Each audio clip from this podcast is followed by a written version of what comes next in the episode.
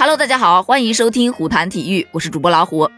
目前距离卡塔尔世界杯还只剩下不到一周的时间，五大联赛也基本上在本周末都将完成世界杯前最后一轮的较量。部分已经完赛的球员已经提前飞往了国家队报道，在未来的几天，他们将会参加热身赛，为2022年最重要的足坛赛事做最后的准备。这一届的世界杯啊，尽管经历了许多事情，导致延迟了不少。但是呢，也总算是等到了，全世界的足球迷都在为这四年一度的盛世而狂欢。就在这两天，国际足联公布了卡塔尔世界杯的奖金分配方案，总金额高达四点四个亿的美元呐，约合人民币三十二亿。冠军就可以独享四千二百万美元，相当于三亿人民币。不得不说，此次卡塔尔世界杯真的是准备十分的充分。此前就报道过，卡塔尔为世界杯造了一座城，当时就被网友调侃，这就是传说中的有钱就是任性呐！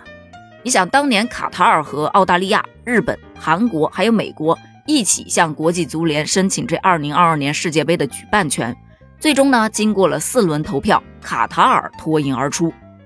因为卡塔尔的特殊天气，夏季是非常非常炎热的，基本都是在四十度的高温。非常不适合足球这样高强度的运动，所以这2022年世界杯的举办时间就放在了北半球的冬天，这也是世界杯历史上的第一次。同时呢，卡塔尔举办世界杯还创造了另外一个记录，那就是世界杯历史上第一次在从未进过世界杯的国家举办。那么，同样的，作为东道主，卡塔尔也因为举办世界杯而首次进入了世界杯。所以当时网上就有很多调侃的声音，要不咱们也申办一届吧，这样国足就能进世界杯了。调侃归调侃嘛，但这条路倒也不是不行哈。扯远了，咱们继续聊卡塔尔。然而比起之前二零一八年的俄罗斯世界杯，虽然说卡塔尔的宣传确实少了点，但在投入和奖金方面，人家真的是一点儿都不吝啬。就这卡塔尔世界杯的总投资额和总奖金额度有没有超出你的想象？我不知道，反正已经完全超出了我的想象。据资料指出，本次的卡塔尔世界杯一共得到了将近两千两百亿美金的投资，这也表明各国的三十二支球队可以在卡塔尔获得最好的待遇，他们有足够的资金来保障球员的生活起居。除此之外，这高达四点四亿的奖金呢？比起之前俄罗斯世界杯的四亿奖金，又增加了四千万，而冠军球队可以在这一次世界杯取得四千二百万的奖金，这将会是有史以来最高的冠军奖金。但是冠军嘛，来来回回也就那几个国家轮番拿，毕竟实力也确实是摆在那儿，所以这冠军奖金确实也是不好挣。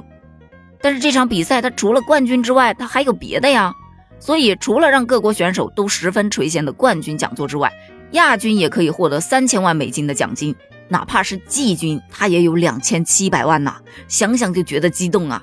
而且，就算是第四名，也有两千五百万奖金；第五名到第八名分别可以获得一千七百万奖金；第九名到第十六名的球队则可以获得一千三百万奖金，